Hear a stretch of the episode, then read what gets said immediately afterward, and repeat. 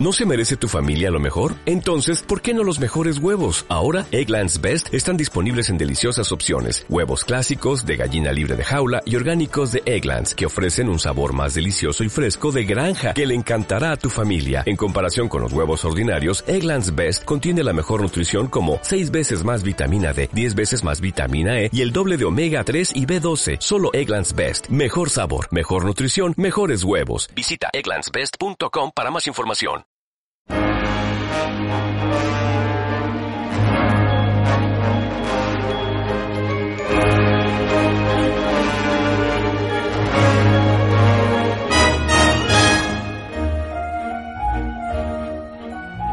Y cuando son las 6, 3 minutos y 30 segundos, comienza este momento con los videojuegos en el que, bueno, hemos mm, asaltado la radio, el programa, la sección, todo esto y le hemos dicho a Javi que, que toca hablar de lo que más nos gusta aquí a esta gente de ILT Juegos. Entonces, eh, Javi, ¿qué tal? ¿Cómo Sí, señor. estáis la Pues cosa por nada, aquí? Todo perfecto, con ganas de escucharos y a ver qué me contáis hoy por aquí. Muy bien, pues me, me comentan por aquí que ya tengo en la otra punta de Sevilla al compañero José Iniesta. ¿Qué tal? Muy buenas tardes, pero no engañe a la gente que yo estoy cerquita. Cerquita casualmente, ¿no? casualmente, casualmente. Para muchos estoy en la otra punta, eso es verdad. Muy bien, muy bien. ¿Todo bien, José? Todo estupendo. No me quejo de nada en esta vida. ¿Te, te ha llegado ya algo? ¿Te ha llegado algo? Ya me ha llegado algo que ahora lo comento encantado de la vida. Uh, ha llegado algo a esa Sí, casa. sí, sí, Uh, perfecto, cuando ahí tocan el timbre hay celebración. Sí, sí, sí, las cajitas son los reyes de ahora, tú sabes. ¿Cajitas chicas o chicas? Bueno. Hazme con las manos qué tamaño tiene la caja de lo que le ha llegado. Ah, vale. Ah. Mi- minucias. Eh, eh, pero- Medio folio. Medio folio, sí. medio Minucias. folio. Pero está bien. Y, por, eh, y en el otro estudio tenemos ahí a nuestra compi, Mandy Cotton. ¿Qué tal? Hola, hola, ¿qué tal? ¿Cómo estás? Muy bien. ¿Con ganas de este programa? Sí, muchísimo. Tú sabes que yo siempre tengo ganas. ah, sí, me gusta. Oye, Mandy viene con el pelo hiper rubio hoy, ¿eh? Pero si lo tengo igual, no he ido a la peluquería, Yo Javi. creo que es del sol que se te está aclarando. El verano, el, ver- el verano me da así el tono Barbie Malibu. Rubio potente ahí ya, ¿eh? Barbie Malibu total. Bueno, y esa es es la de, esa es la de los Simpsons. Ah, no, esa es Stacy Malibu, vale, vale. la Stacy Malibu, qué grande, qué, qué buena. Eh, pues sí, eh, yo tengo que usar gafas de sol. De hecho, lo ves, este, tengo a Mandy delante y me tengo que poner las gafas de sol porque esto es radiante. Me estoy poniendo roja. Es súper guerrera. Bueno, eh, eh, pues eh, la verdad que sí. Va, lo la, Goku. verdad, la verdad que aquí hay un momento fan bueno, bueno. Eh, bueno, eh, ya habéis eh, escuchado a Javi, escucháis a José, a Mandy y bueno, este que está aquí haciendo las veces un poco de conductor, presentador de este momento de videojuegos, pues hola, soy Guille Casado. Y recordaros que este equipo de ILT Juegos pues tiene, cuelga regularmente los programas en redes, en las redes de, podcast que hay, iVoox, Apple Podcast, Google Podcast, en Amazon Music y hasta en YouTube. Y que estamos en las redes sociales, buscarnos como arroba ILT Juegos, eh, que estamos en Twitter, en Facebook, en Instagram y en, y en Telegram tenemos un grupo pues cada vez más nutrido de gente divertida y que hoy me han dado mucha hambre porque no hago, yo he venido aquí al programa pensando en cachopo, eh, San Jacobo, eh, en libritos y ahora no sé por qué quiero croquetas. Ha habido un momento que se ha ido de la mano y se ha convertido el grupo en un club gourmet, ¿eh? Sí, sí, sí, sí. sí, Yo por un cachopo me saltaba la dieta, ¿eh?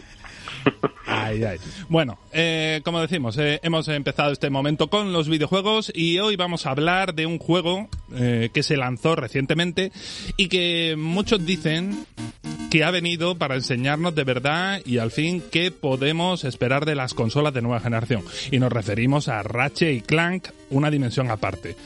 ¿Será esto verdad? Bueno, en breve os contamos. Pero es que además vamos a debatir sobre el regustillo que nos ha dejado el E3 que nos ha faltado y cómo creemos que se ha organizado esta edición un poco puramente digital del evento. Pero como ya estaréis notando algunos nostálgicos con esta música, ¿cómo somos?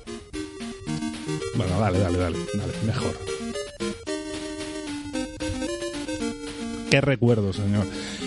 Eh, bueno, como somos aquí un programa que lo que hace siempre que puede es barrer para casa, eh, esto va a marca de la casa, esto es así, nosotros si hay producto local lo vamos a comentar. Y lo primero pues lo más importante comentar que ya está a la venta esto que ha sonado Alex Kidd y Miracle World DX que fue el martes pasado que se lanzó este esperado título porque es un remaster, una cosa muy bonita con mucho amor hecha por los españoles de Janken Team y que se ha lanzado para PlayStation 4, Xbox One, Nintendo Switch.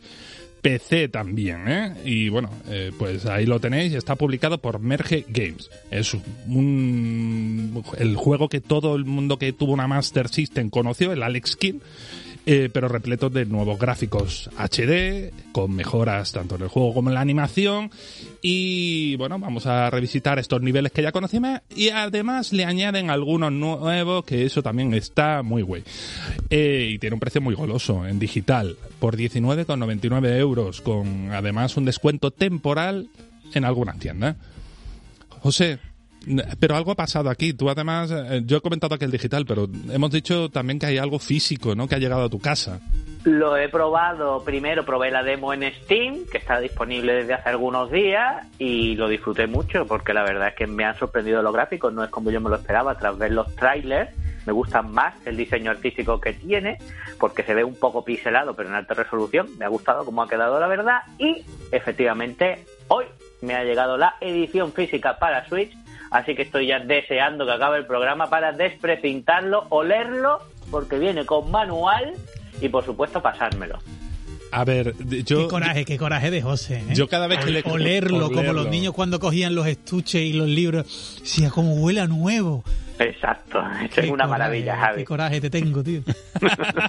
Olor a tinta cerrada. Hay que ser un poco niño para disfrutar de esas pequeñas cosas de la vida. ¿eh? Claro, niño. Yo, yo, yo, como no conozco a ninguno, seguro, a nadie que, que, que esté... Eso no hay que perderlo, eso no hay que perderlo. Que, Sí, te- sí. que, vamos, que, que, que conocemos muchísimos que hacen ese gesto de "Ah, dame el manual que está fresquito. Y lo abre y se lo pone. Bueno, eh, eh, esto suena muy mal. Mejor, mejor ya hasta aquí la- lo- los, vicios de- los vicios del coleccionismo. Eh, pasamos páginas de Alex Kidd, querremos y hablaremos en otro momento más adelante de otro futuro programa. Pero nosotros ya lo que queremos es pasarnos a hablar de otro título que es el que veníamos hoy aquí a comentar. Así que bueno, tenemos a Ratchet y Clank eh, en esta cosa que dicen una verdadera dimensión aparte. Así que bueno, por favor.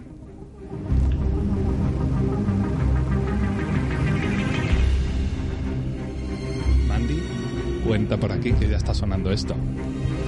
Vamos a empezar contando un poco de la historia del videojuego que nos ocupa hoy. Ratchet y Clank. Pues Ratchet y Clank es una IP de Insomnia Games de plataformas y acción en la que viajamos por distintos escenarios a modo de planeta, manejando por regla general a Ratchet. ¿Qué es Ratchet? Pues Ratchet parece un zorrito, pero no es un zorrito, es un Lombax. Un Lombax es una especie de lince bípedo y en menor medida, pero también a veces manejamos a Clank, que es su compañero. Eh, Clank es un robot y es el amigo de Ratchet que nos acompaña en nuestra espalda. Esta saga tiene ya 17 títulos, contando los juegos de móviles y los spin-off. 18 si contamos también el Trilogy HD, lo cual sería en cierto modo justo si en los 17 metemos también el remake. Eh, son un montón de títulos, Mandy. Muchísimos. Y es que pasa el tiempo y no nos damos cuenta. El primer juego de la serie, además es que no se me olvida porque lo cogí con muchísimas ganas, se lanzó en Play 2 en 2002. Entonces, es una, como estábamos hablando, es una saga que ya es muy longeva. Mm, quiera que no son 19 años a sus espaldas.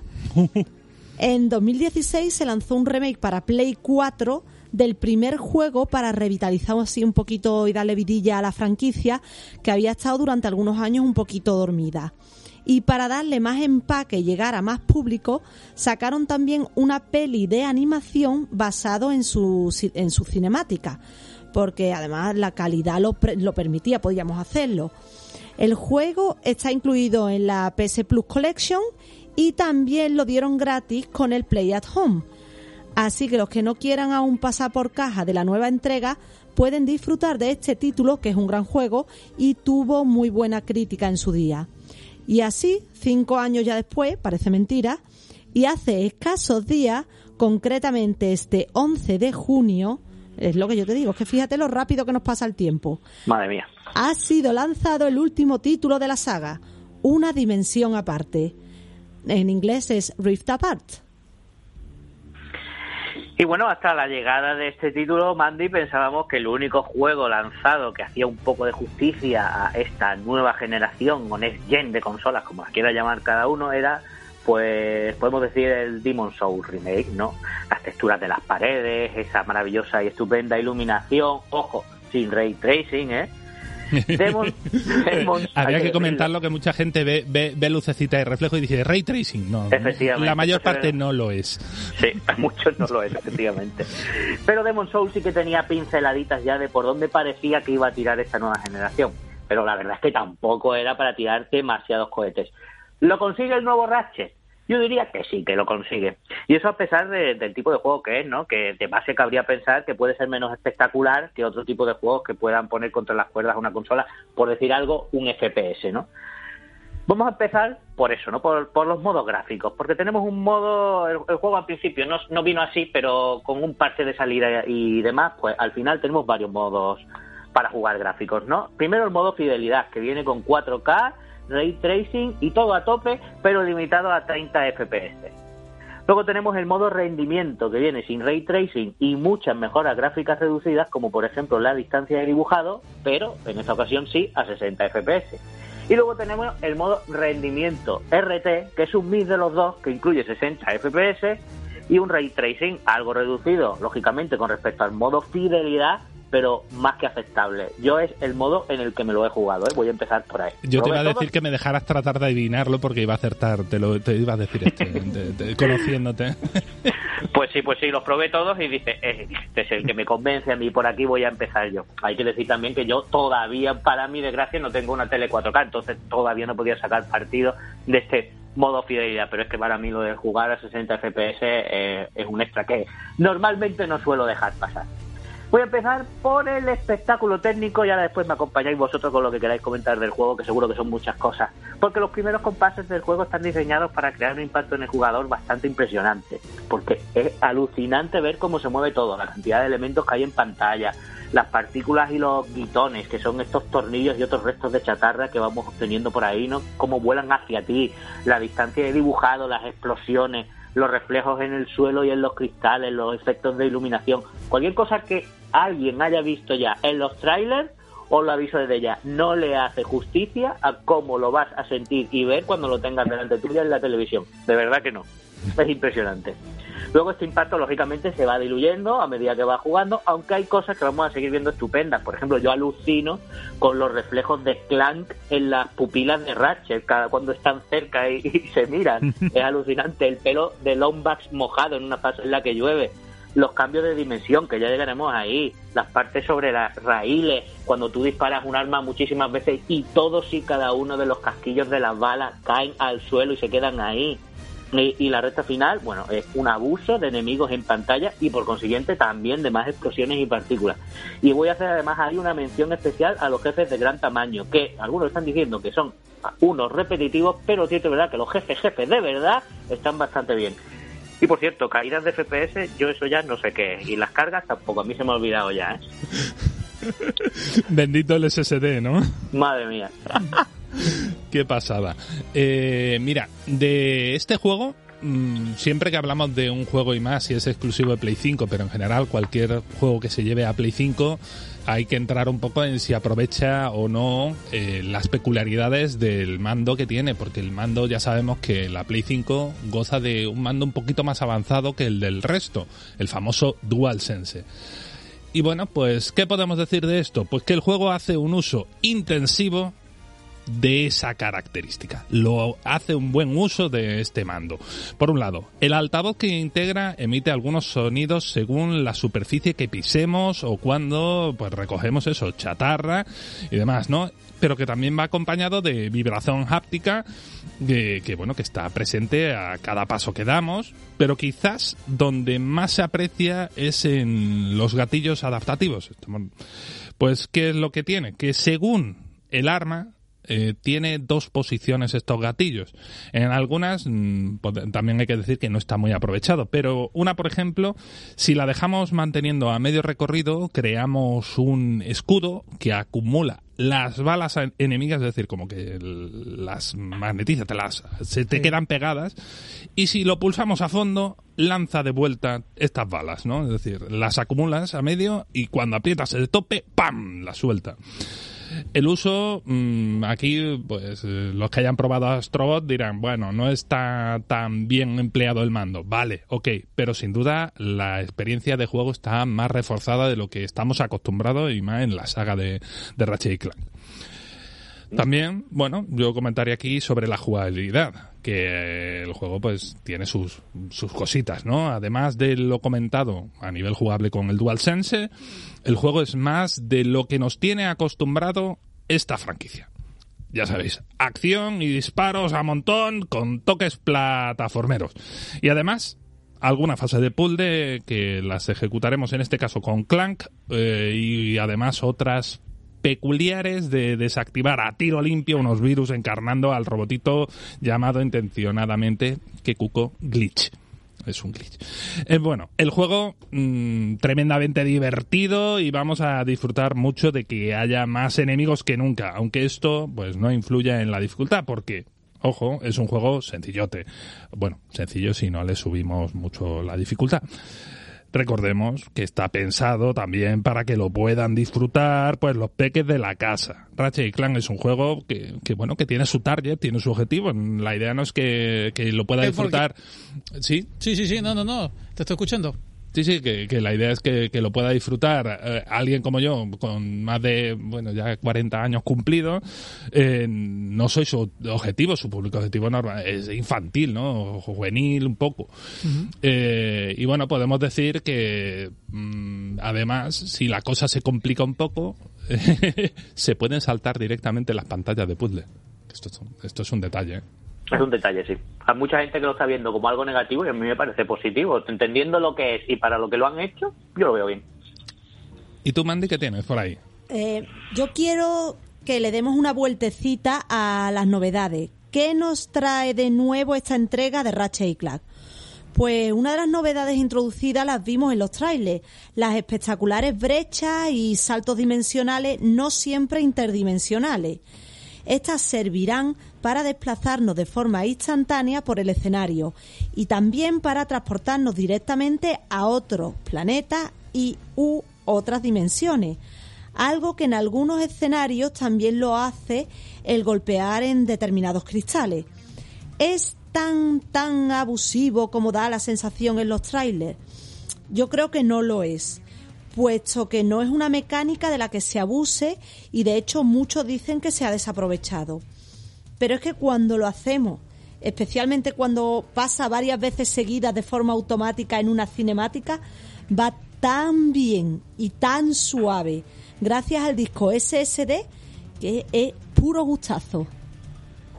Estoy totalmente de acuerdo, Mandy. Es un gustazo ver esas animaciones, cómo suceden. La verdad es que se disfruta mucho. Y además de eso, como siempre, pues voy a comentar que tenemos un buen arsenal de armas a nuestra disposición, muy distintas entre sí. Y la munición además está perfectamente ajustada para que nos obligue el juego a usar todas y cada una de estas armas.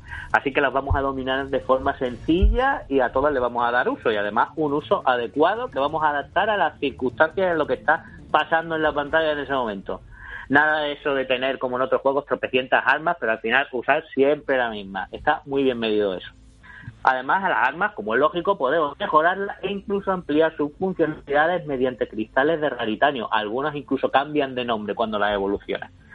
En cuanto a los escenarios, muchos son lo suficientemente amplios como para identificarlos como pequeños mundos abiertos y, por supuesto, Entre ellos vamos a tener diseminados multitud de coleccionables, con lo que alargar estas horas de juego hasta una, yo le calculo unas 16 o 18 horas, ¿no? También tenemos los quitones o tornillos dorados que nos permitirán poner filtros y cambiar algunos elementos estéticos del juego y también ventajas como munición infinita, algo que no vamos a disfrutar seguramente durante nuestra primera pasada del juego porque lo vamos a tener en la recta final, pero sí lo vamos a hacer en el nuevo juego Plus, al igual que haremos con la mejor arma del juego que nos permite mediante portales traer objetos y cosas de otras dimensiones que les caerán a nuestros enemigos. Eh, el arma espectacular este se llama Taun 8 y Rhino 8 en inglés, ¿no? Y ojo que por traer cosas trae también alguna criatura del universo de Horizon Zero Dawn, ¿eh? Bello easter egg, me parece a mí. Qué bueno eso. Qué bueno. Eh, de este juego podemos comentar del sonido, que la banda sonora de Ratchet y Clank, eh, una dimensión aparte, viene a cargo de Mark Mothersbaugh cuyo excelente desempeño pues lo hemos podido ver, mejor dicho, oír ¿eh? en Crash Bandicoot, en Jack and Daxter o en la película Thor Ragnarok.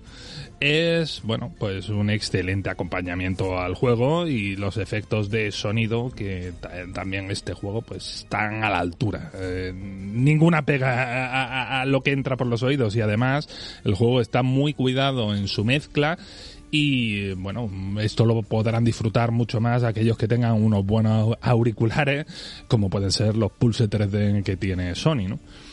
El doblaje, el doblaje además también es excelente y además es simpático, como debe serlo. Pero ojo, sin humor forzado. esto a mí me gusta mucho. Importante, a mí me este parece importante. Este detalle para mí, esto de, de, encontrarte una cosa bien escrita y bien interpretada, a mí me gusta. ¿eh?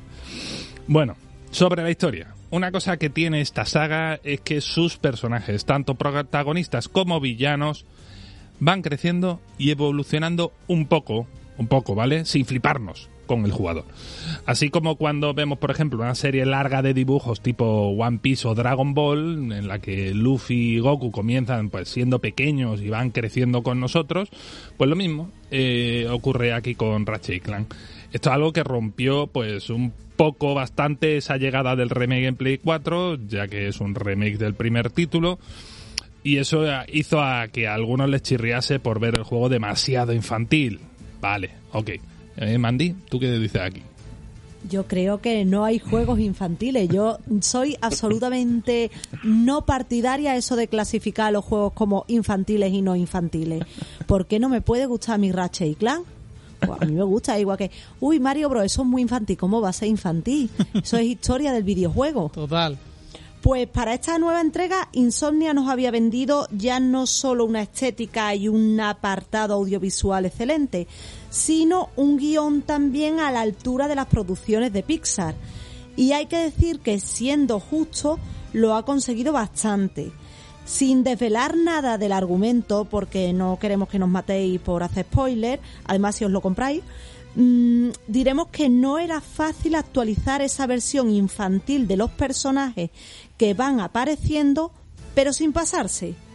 Poco a poco les van introduciendo capas de complejidad, de complejidad a sus personalidades, haciendo que mm, el prisma sea cada vez tenga más caras y el argumento para hacer que una versión más adulta de los mismos, tanto de protas como de villanos, acabe junto a nosotros. Cada vez los personajes están más cerca de nosotros.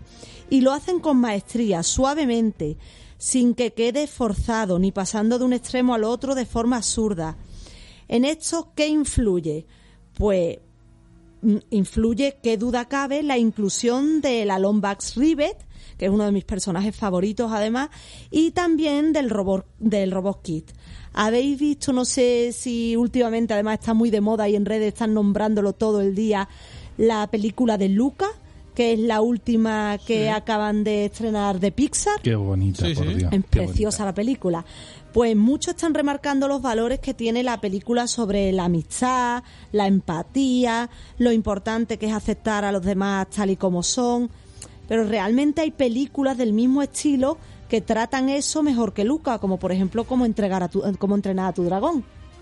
Claro, cuestión de gustos, efectivamente, pero yo lo veo así también, ¿eh? Pero no vamos a entrar ahí porque simplemente eso, yo creo que lo comentas porque este tipo de temas son también introducidos con gran acierto en este nuevo juego de Ratchet y Clank. junto a muchos otros más, ¿no? Como los que tú has comentado, para que la gente se haga idea del nivelito, ¿eh? que no está nada mal.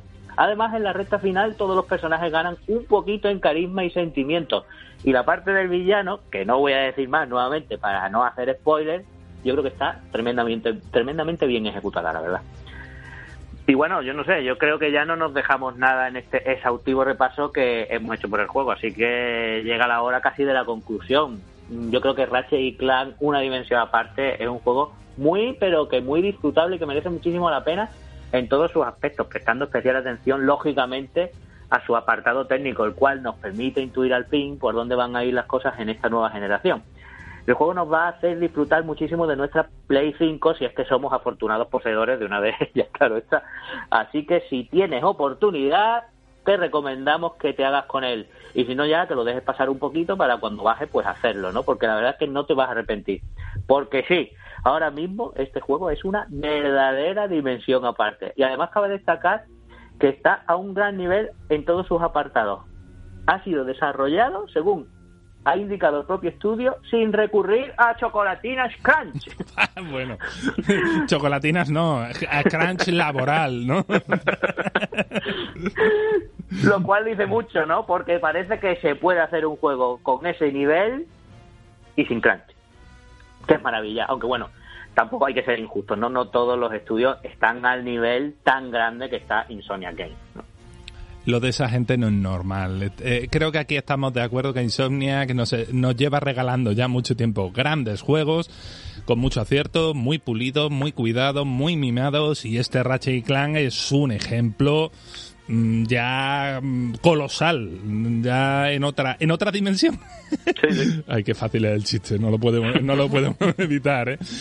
Bueno, pues hasta aquí lo que sería nuestra review de Ratchet y Clan. Mandy, ¿tú quieres comentar algún apunte más sobre esto o ya pasamos al siguiente tema? Yo ya lo hablé con José, José me dio su explicación, yo sigo echando de menos un cooperativo. Ah, bueno, claro, un cooperativo estas cosas son como son. Algunos, como, como José y yo, también vivimos muy feliz sin cooperativo, que tenemos una agenda muy complicada. Nos cuesta mucho trabajo jugar, José y yo, coincidir en el mismo... Yo me siento como si yo viviera en Japón y él viviera, pues yo qué sé, por mm, eh, eh, mitad del océano Atlántico o algo así. No coincidimos de horario nunca. Guille, cuando tu niño tenga tres añitos más, me recuerdas esta conversación. Vale, venga.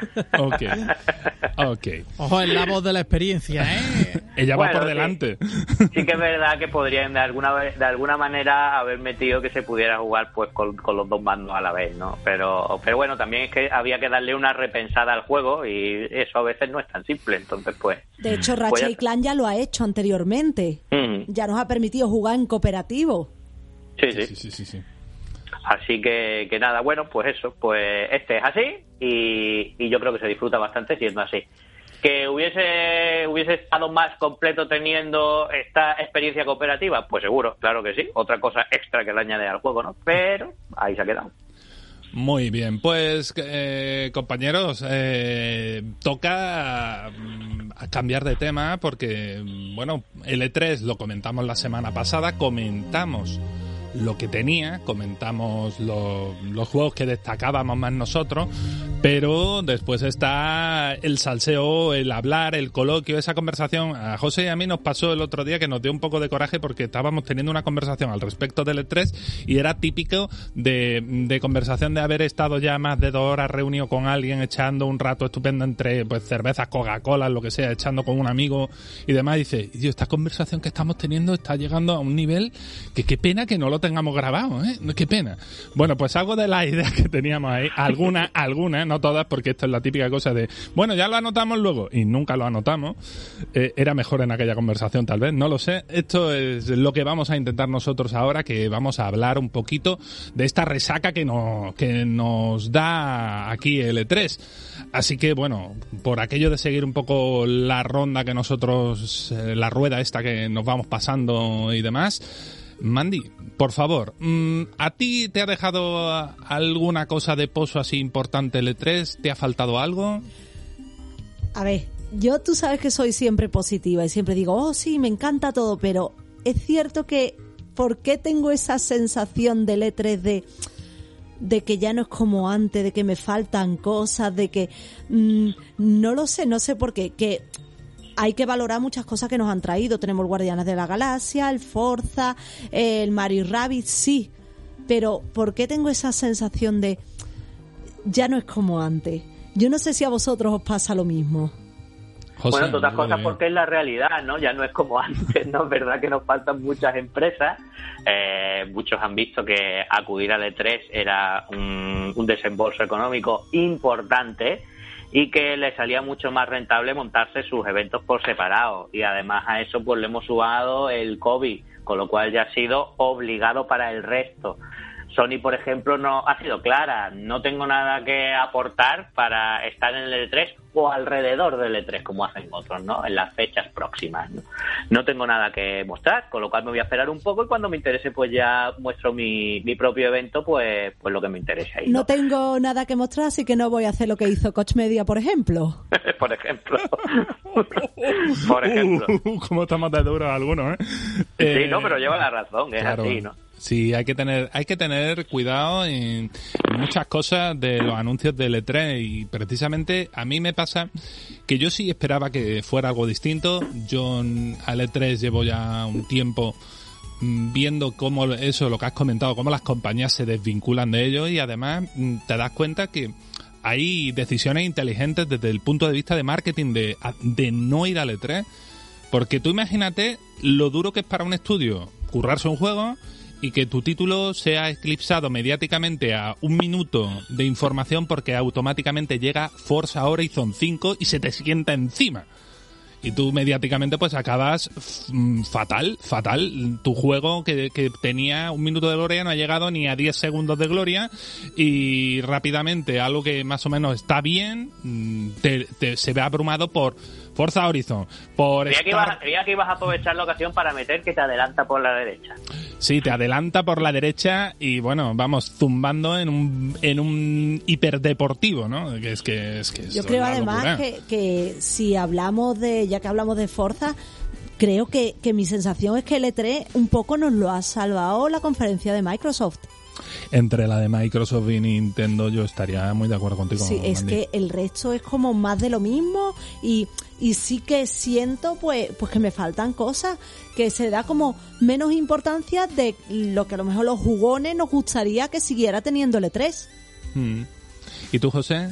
¿Tú qué dices? Bueno, también, también es verdad que nos falta otra cosa más muy importante que yo creo que le da un poco más de emoción al evento, que es el público. ver, ver las reacciones de la gente no es lo mismo que sentirla tú solito en casa, ¿no? Que bueno, siempre te puedes poner a algún youtuber, ver cómo exagera esa reacción, porque normalmente va un poco por ahí, pero no tiene nada que ver cuando la gente ahí alucina toda en conjunto viendo la presentación de alguien. Y, y yo creo que eso también se echa un poquito en falta. Con, respecto a, a, lo que comentáis de quién ha podido salvar el E3, pues estoy muy de acuerdo con vosotros. Creo que las conferencias de Microsoft y la de Nintendo, conferencias, bueno, pues presentaciones más bien, ¿no? Pues han tenido lo más interesante y pues se puede decir que sí, que le han salvado un poquito, la verdad. Y, y hablando de Microsoft, hay una cosa más interesante que el otro día comentábamos Guille y yo precisamente en esta conversación que teníamos ahí a mini puerta cerrada, ¿no? Eh, ¿Qué es lo que ha pasado con Microsoft, Guille? Porque se nota ya el cambio, ¿no? Uf, Microsoft ha... hay un cambio de tendencia, claro. Microsoft mm, ha ido costándole mucho mm, ganar su, su sitio en el mercado de los videojuegos. Y este 3 para mí es la constatación clara de, de, los aciertos y de una recuperación de salud y terreno por parte de Microsoft en esta industria y en el mercado clarísimo. Y no es solo Game Pass, es mucho más. Hay se nota algo. Yo, yo creo que, que a nivel de marketing, a nivel de decisiones, a nivel de, de imagen, de, de todo, está como apretando la, en los engranajes adecuados. Eh, eh, eh, esto es muy complicado, lanzar una nueva consola, vender videojuegos en un mercado que está saturado de videojuegos, que eso es importante recordarlo. Y que llega Microsoft y consigue destacar cuando siempre la hemos tenido como un poco eh, bien ella, bien, con mucho respeto, pero, pero era como un quiero y no puedo. Y en cambio en esto es Microsoft acierta. Eso a mí me llama muchísimo la atención, ¿eh? Sí que es cierto que, que da la sensación de, de trabajo bien hecho viendo la, la conferencia de Microsoft. Yo tuve esa sensación. Ya te digo que para mí fue el momento más top de todo el E3, la conferencia que más me gustó de, de todas, porque además yo no sé si a ti te pasa también, José, yo tuve una sensación de falta de gameplays. Yo me gusta ver L3 y ver gameplays y saber a qué voy a jugar. No quiero ver más trailers, que los- me los veo en YouTube, y no quiero ver un desarrollador hablando durante 30 minutos porque me aburro. ¿Dónde están los gameplays? Antes el E3 era un gameplay, otro, otro y anuncios gordos. Y ahora tengo esa sensación. No quiero trailer, quiero gameplays y saber a qué voy a jugar y cómo. Bueno, siempre hay un poco de todo, ¿no? Los juegos que están un poquito más verdes todavía en el desarrollo y que le falta bastante tiempo, pues te tienen que mostrar un, un tráiler muy dirigido, no, no les queda otra. Y eh, evidentemente los que están mucho más avanzados, pues sí te van mostrando ya cositas de gameplay. Yo creo que es una cosa esperable porque no se puede hacer, entre otras cosas, de otra manera, ¿no?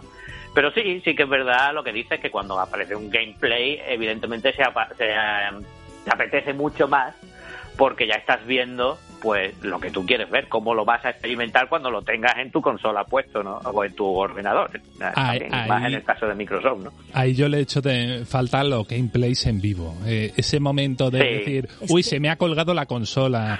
Eh, uy, eh, eh, soy. eh, bueno, eh, eh, esto de ver a, a- a Miyamoto probando su propio juego, eh, eso es eh, otro rollo. Eso es otro Bueno, rollo. Es- eso falta en el E3, o, o a mí me dio esa sensación. Yo, de verdad, mm, que cada uno hace lo que puede o lo que considera estratégicamente que le va a venir bien, pero yo, el caso de, de Take Two con el. Eso, bueno, que dicen ahora que no era una conferencia, era un panel de discusión. Es que yo no quiero ver eso, me. me me falta lo que tú dices. Quiero al ¿qué quieres? Al desarrollador en la en la conferencia, bien, ponlo a jugar pero no esto de mm, hombres hablando sin parar, es que me abruman, no me gusta, lo siento. Por cierto, hablando de gameplay, que no se nos olviden esos momentos carismáticos de eh, no, ya no solo de cuelgue, de cuelgue de lo que sea, ¿no? De que ha tenido un fallo, sino de me he ensayado esta parte del gameplay 8 millones de veces y me ha fallado justo en la presentación del estrés hacer esto de forma perfecta. Y se ve en la cara al pobre jugador que se le queda y dice, madre mía, de hecho es verdad que no está pagado, ¿no? Y algún manco que hemos tenido también por ahí, ¿eh? Claro, Sí, claro. sí, es verdad, es verdad. También hemos tenido algunos. Pero eso que dices, Mandy, es muy interesante porque yo creo que tiene que ver un poco con, con cómo se ha gestionado y organizado el evento. Este tema de, del aburrimiento. Quizás es que está me han planteado algunas partes, ¿no? porque cuando tú haces un evento tan grande y tiene distintas partes y distintos conferenciantes o participantes o demás, eh, tú tienes que saber explicar muy bien lo que viene después en cada uno de ellos. Si tú a la parte esta de Take Two, por ejemplo, lo hubieses puesto claramente que era un coloquio, como hacen en muchas otras presentaciones que no tengan que ver con videojuegos, pues esto va a tener varias partes. Esto va a ser una presentación de tal empresa y esto va a ser un coloquio. Pues la gente ya sabe a lo que va. Exacto. Y el que no le interese, pues no va. Pero es que no se hace así, se plantea como va a ir la compañía tal y tú te crees que va a presentar sus cosas y te encuentras con esto. Primero fallas tú por generar unas expectativas posiblemente equivocadas y segundo fallan ellos porque no creo que hayan organizado esa o gestionado esa parte bien, ¿no, Guille?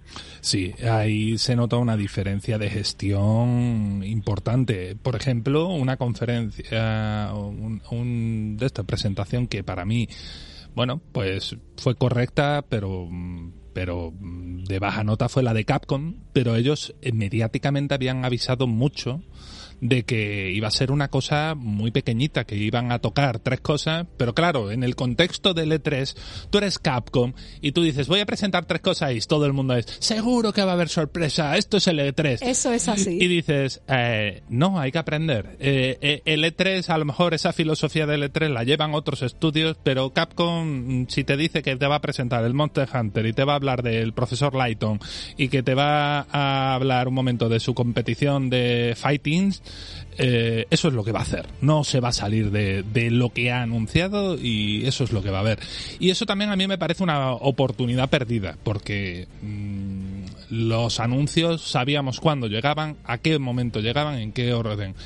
Yo aquí si te digo la verdad, me pasa con este 3 que, que la mitad del tiempo yo estaba mirándolo diciéndome, ¿por qué no me lo organizaban un poquito más como pasa en la BlizzCon? Satúrame, ponme múltiples cosas ocurriendo a la vez, que yo no me dé tiempo a mirarlo todo, que en un día de mi vida no me dé tiempo para mirar lo que está ocurriendo en el panel 1, lo que está ocurriendo en el panel 2, lo que está ocurriendo... No, no, aquí era un único feed de vídeo donde todo ocurría una cosita detrás de otra y que el guion era el que era. Entonces, tu L3 empezabas con una conferencia, después pasabas a una charla, después un gameplay, después otra conferencia y después todo muy para que no te lo perdieras nada. Y eso también genera un problema que cuando uno no está interesado en algo, el E3 es un poco Aburrido. mal. Eso es, Mandy, lo que dices. Y luego, bueno, ya que antes estábamos hablando con, um, ¡Uy, qué gracia cuando jugaba un manco! Que lo del tema con, de la demo de, de Stranger of Paradise del Final Fantasy Origin, tú no puedes anunciar una demo a bombo y platillo, venga, la demo gratuita, y ahora llegas y la demo no funciona. Es que es una cutrez. Entonces, mm, eso fue un fail, sí, eso salió mal, pero bueno, lo arreglaron, ¿no? Medio que. Pero... Sí, pero tardaron varios días. tardaron varios días en que la demo fuera jugable. Dos Tú te la descargabas con toda tu ilusión y, la ponías y se quedaba en negro y maravilloso. Sí, es verdad dos días creo recordar. sí, creo que fueron dos días. Yo creo que se han sumado empezando, si empezamos desde el principio, la raíz del problema, más allá de que tengamos los horizontes de expectativa por E3 pasado muy, muy altos, a mí me parece que, que el problema raíz de este año, más allá del COVID, es el hecho de la división de bandos que ha habido entre el E3 y el Summer Festival. Y, y, y claro, mm, es que mm, no se puede, mejor unidos que divididos. Y a mí la sensación que me ha dado es esa. Bueno, yo ahí, ahí tengo otra opinión, porque creo que en verdad están mal conducidos los dos. Ese es el problema. Creo que el Summer Game Fest, el Jock Kelly se cree que es mejor presentador de lo que es, que para este tipo de cosas, ojo, que, que, él cree que tiene más carisma de él que realmente tiene, y sí que es verdad que va mejorando a medida que va haciendo más cosas de este tipo, pero yo creo que aún le falta bastante. Pero es que a los que han estado conduciendo o presentando el E3, todavía les falta casi que más, ¿no? Y eso se suma a todo lo que estamos diciendo para hacer un evento aburrido. Esto no es como cuando salía Reggie Fils Jaime y en el escenario tú lo veías y ese tío llenaba el escenario y daba igual, te podía presentar un bolígrafo, daba exactamente igual. ¿Se lo comprabas? Ah, se lo comprabas, aquí no, aquí pues son personas, yo no sé si es que no tienen experiencia en eso o simplemente que no están acostumbradas a hacer eventos de este tipo de videojuegos que, necesitan un ritmo muy particular, pero algo fallaba ahí también, algo sigue chirriando ahí y eso se suma, como estamos diciendo, pues al aburrimiento. Y por si fuera poco, se ponen en modo, ay, yo te tiro una piedrecita desde mi Twitter y yo te clavo un cuchillito y, y digo, señores, somos adultos, por favor, estamos organizando un evento de videojuego, esto es que no pega. No, no pega, no pega. No pega cuando las compañías se tratan mal por internet. Todo lo contrario que vemos de vez en cuando, últimamente más que nunca, porque debe ser que han notado que, que hay una, un nuevo espíritu guerrero de guerra de consola o algo así, porque ciertamente vemos constantemente a Xbox, a Sony, a Microsoft, a, e incluso a Google allí metía también, a Amazon, dándose muestras de cariño en redes de manera clara y nada e, e inequívoca. Es decir, bueno, oye, hablando de, de, muestras de cariño, qué bonito, qué bonito la ilustración de Pac-Man de felicitación de aniversario a Sonic por cierto, así off topic total, pero es que me ha venido. No, pero es verdad que hemos hablado de Alex Key y no hemos hablado de, cómo de cómo va a dejar de trabajar en el Burry King, ya que ya vuelve a tener nuevos juegos, porque él estaba encorajado con la llegada de Sonic, que cumple sus 30 añitos ya, ¿eh? Tocaba comentarlo, la verdad, y se nos ha pasado. 30 añazos, sí, sí, sí, sí. Bueno, eh, yo, yo, yo le tengo mucha gana al recopilatorio este de Sonic Origins. Ya sabéis que eh, a mí bueno, a todos aquí nos gusta Sony de mayor o menor medida, eh, algunos sencillamente por lo que representan, otros porque les gustan los juegos. Pero bueno, eh, 30 aniversario y Pac-Man, pues el detalle es que en el aniversario de Pac-Man, Sonic eh, le regaló unas zapatillas suyas de velocidad a Pac-Man. Y entonces en la ilustración de Pac-Man ves que él lleva las zapatillas como las de Sonic. Es un detalle muy, bonito, y muy cuidado. Yo, yo ese tipo de cosas, dice los artistas que están en todo y la gente que piensa esas cosas dice, qué bonito, qué bonito. Bueno, eh, sobre el ED3, que me desvío. Eh, yo creo que, que, mencionando es que yo tenía en la cabeza lo de las guerras de consola y a mí me da la impresión de que el E3 es como un campo minado donde cuesta mucho trabajo satisfacer a la gente porque cada uno busca una cosa distinta en el E3 cada uno busca que le anuncien su juego, que le presenten su cosa. Todo el mundo llega, Buah, que me anuncien un Metroid, que me anuncien un Castlevania, que me anuncien no sé cuánto. Y además ocurre el problema. Todo el mundo dice, qué falta de originalidad, la enésima mm, eh, iteración de una saga. No me han presentado IP nuevas, me presentan una IP nueva y dice, yo quería un Metroid, yo quería otro Mario. Y así vamos como en bucle, ¿no? Según a quien le pregunte, le gusta una cosa u otra. Es muy duro. Pero yo creo que, que siempre hay unas voces que se alzan y que más o menos, y ellos eso lo tienen que tener estudiadísimo, el saber qué es lo que queremos. Porque mm, el otro día cuando comentábamos, mm, Mandy, ¿tú qué quieres? Y yo te dije un Fable 4. No sé cuánta gente he leído diciendo, pues yo esperaba un Fable 4. Es que mm, en realidad no es tan difícil. Lo que pasa es que yo, por ejemplo, es cierto que estoy un poco saturada de remakes o muy saturada de remakes. Y, y me apetecen cosas nuevas. Y es que siempre es lo mismo. Y lo peor de todo, debo decir que es que acabamos comprando lo mismo, porque te sale otro remake y vuelves a pagar por una cosa que ya tienes. Pero da igual, porque es mejor gráfica y vamos a cambiar la jugabilidad.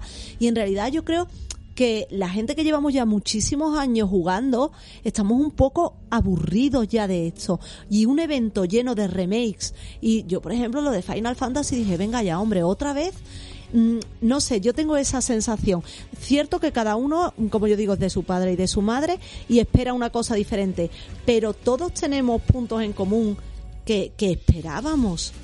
Y, es difícil, Mandy. Yo creo que es difícil, ¿eh? porque como ha dicho Guille, luego te dan una nueva IP y a lo mejor o un nuevo juego y, tú dices, pues ahora siento que este no está a la altura. Este no me gusta tanto como yo esperaba. Pero mira Forza Horizon. ¿Cuánto Forza llevamos ya? Y sigue triunfando. O mira, hay muchísima gente pensando que lo mejor del E3 fue el tráiler del nuevo Zelda. Y es Zelda otra vez, pero hay puntos que tú sabes que vas a triunfar. ¿Por qué te desvías? ¿Por qué te pones a, presentar otras cosas que es que no le interesan a nadie o directamente a no presentar nada y a pasarte una hora hablando? Es que no, no me no es mi idea no es eso, eh, En eso no estoy de acuerdo contigo. Yo creo que hay más cosas de las que nos pensamos que le interesan a la gente, ni más ni menos hay que ver eh, por, por, poner un ejemplo así rimbombante, ¿no? Que es el Farming Simulator. Ahí está siempre entre los más jugados de Steam. Un juego de máquinas excavadoras máquinas de la granja. Pues sí, ahí está, de lo más jugado. Entonces, muchas veces con eso hay un poco de sorpresa. Y como hemos dicho también, hay mucha, mucha, mucha saturación de videojuegos. Es decir, hay un mercado tan amplio que yo creo que es imposible no presentar muchísimos títulos. Evidentemente, lo que tú dices lo tienen que hacer. Tienen que tocar las fibras de los jugadores y, y, ya saben, como tú dices, lo que quieren. Eso lo tienen que estudiar. No te, no te quito la razón ahí en nada. Saben perfectamente lo que estamos esperando. Pero también nos tienen que presentar las cositas nuevas y no molestarnos. Y no es tan fácil. Yo creo que no es tan fácil, la verdad. José, a lo mejor tú no estás oyendo la música, que siempre tienes problemas con el retorno de sonido de la Correcto. música. Pero esto estaba sonando hiperépico porque tienes la música de Metal Gear. Joder, qué maravilla. Bueno, es que vamos, esto esto es llevar eh, a la estratosfera el, discurso, ¿no? Eh, yo diría que también cuando cogemos el y nos referimos al E3, eh, las expectativas de cada cual son, pues eso, muy personales. Mm, yo en este 3 pues me he quedado con ganas de más de lo mismo. Yo, yo una parte de mí quería más Dead Space, pero claro, si EA dice que no participa en el E3, me aguanto. Si, si quiero, quiero, bueno, hay gente que se ha quejado del Metroid 5, que habrá más Metroid que un Metroid que es jugabilidad 2D que un Metroid como el que se ha presentado el Metroid Dread. Mm, no, es que tenía que ser el Metroid Prime 4. Yo estaba esperando el Prime 4 y no me lo han dado, me han dado uno normal, maldita sea. Un, uno normal que de normal tiene poquito, porque vaya tela eh, el pepino gráfico que se están sacando en la Switch. ¿eh? Y la pinta que tiene. ¿eh? Vamos un juego importante, ¿no? Y eh, así vamos, eh, nos salen juegos y digo, pues a mí me pasa que en los juegos, yo la verdad, lo confieso sin ningún tipo de problema, no me importa que me den más de lo mismo, siempre y cuando tenga la, cantidad adecuada de nuevos elementos, de nuevas cositas, de cositas que me hagan atractivo, pero a mí no me importa. Yo, yo quería XCOM 3, tío, Firaxis. XCOM 3, ¿por qué no lo tengo? Yo, yo todo ese tipo de cosas. A mí las sagas, pues deme más. Yo, yo sigo jugando los Marios, los antiguos y los nuevos, los Sony, los antiguos y los nuevos. Y así voy. Y, y, me flipo un montón con un nuevo título de una saga. ¿Por qué? Porque siempre me han dado algo nuevo. Y por lo tanto, ¿qué problema hay? ¿Falta de originalidad? Pues, pues yo qué sé, me da igual que no haya tanto. No es difícil ser original cuando hay tantísimos videojuegos en la calle, es que, que, es que cada vez más difícil también, hay que entenderlo. también, también. Y yo creo además que tenemos que hacer un poco de ejercicio de introspectiva, mirar para nosotros mismos y pensar que eso de que tienen que hacer las cosas para nosotros o el videojuego o los videojuegos que a nosotros nos gustan o los eventos que nosotros esperamos específicamente nosotros porque somos de esa manera se nos tiene que acabar hay mucha gente en este mundo como para que vayan a estar puestos los ojos sobre nosotros mismos. Estoy de acuerdo en eso José y no porque si dicen que tu conferencia es un truño lo siento pero es que tu conferencia ha sido un truño. Cuando hay una gran mayoría de gente diciendo esto es infumable a lo mejor tienen razón si no te digo que no, si yo no te la quito. Yo no te quito en que las conferencias hayan sido muchas, muy malas. Muy malas lo han sido. no han cumplido las expectativas. Yo que soy una, persona comprensiva, abierta, y, y yo digo, cierto, el coronavirus, qué época más mala para todo.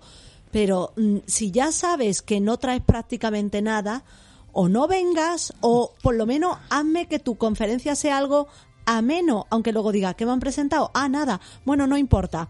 Pero por favor, ¿qué pestiños nos hemos comido este año? De todas formas, interlocutores, interlocutores. Yo, yo me quedaría a veces que muchos fans, esto cuando ven los, si tú, si uno sigue, cualquiera que haya seguido una BlizzCon, está acostumbrado a los paneles de preguntas y respuestas, y ese momento en el que los fans se levantan y le preguntan a esos desarrolladores, que, diseñadores, eh, compositores que están allí delante suya para contestar lo que se les venga en la cabeza, ese tipo de momentos tienen mucho valor para mm, cierto tipo de público y es de donde sacan esa conexión con, con esa gran empresa que es fuente, por así decirlo, de su entretenimiento y de su sueño, ¿no?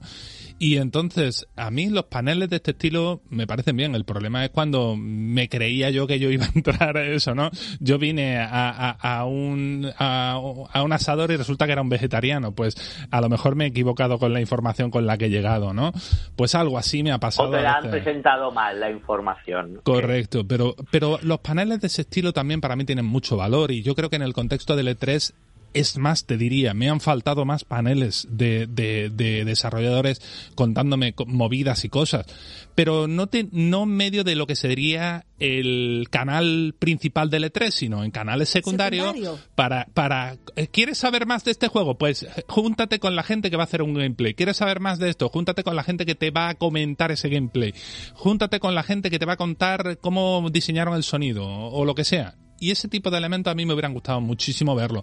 Pero bueno, todo no cabe en un E3 ni todo esto. A ver si toman nota y hacen mejor para el año que viene muchas cosas, porque al final la transmisión audiovisual esta es un formato que aunque viene justificado por el COVID, es también una parte de hacia dónde va la transmisión de marketing, ¿no?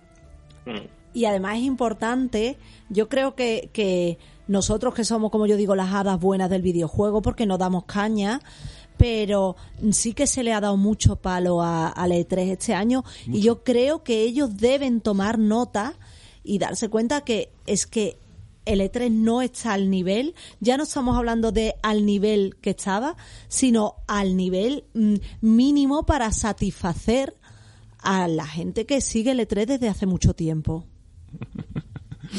Ay, ay. Mandy, creo que he sacado la conclusión de que no te ha gustado nada. de eso. Pero es que además tú sabes que yo estaba súper emocionada, entonces peor, ¿eh? Ah, ah. Porque cuando subes y bajas es peor. Yo diría que más que vivir el E3 ella lo ha sufrido. Yo llego a un momento que decía, es que no quiero ya que se callen, qué pesado. Que... Y además, Guille, tú sabes que yo, excepto un par de cosas, me lo he visto enterito. Y, y mi sensación era, "Puf, ¿en serio? Ay, otro rato, es que, oh, ¿cuánto tiempo llevan ya? Y no, no quiero esa sensación, porque a mí siempre el E3 es una fecha que me ha emocionado mucho. Yo Te aquí, confieso cómo lo veo yo para no agobiarme. Yo dejo que pase un poco y luego voy rebobinando todo lo que no me interesa así rápidamente. ¿eh? Voy avanzando, voy avanzando, voy avanzando. Como ya lo puedo hacer, pues así, así Es- me agobio un poco menos. es verdad que verse el E3 con una horita, dos horitas de desfase genera mucha mejor diversión porque tú controlas, es- tú estás Sí, al sí. mando. Mm, Y eso también tiene su ventaja. Yo no puedo hacer eso, Guille, soy una agonía, no puedo. Y después lo sufre, hija mía. Después lo No puedo, sufre. soy una ansiosa. Yo, yo con este 3 hice lo mismo que con los videojuegos. Si no me gusta, empiezo a dar para adelante. Empiezo a dar para adelante. Yo hay algunos momentos del E3 que los he pasado rápido o me los he saltado directamente. Porque ya dije, ya he visto todo lo que tenía que ver, me está matando y no quiero hablar mal de esto. Bueno, pues eh, amigos, eh, esto ya, ya es un momento para, para ir cerrando, para, para decir que esto de ILT Juegos pues llega a su final y, y hasta aquí lo que podíamos y teníamos que comentar. El E3 siempre nos va a dar mucho y vamos a tener mucho que comentar siempre en la vida y en nuestro debate va a estar, va a estar. Pero bueno, Pero hay una cosa que no te va a dar, que es el Bayonetta 3 y el Fable 4. no, no, no los va a dar.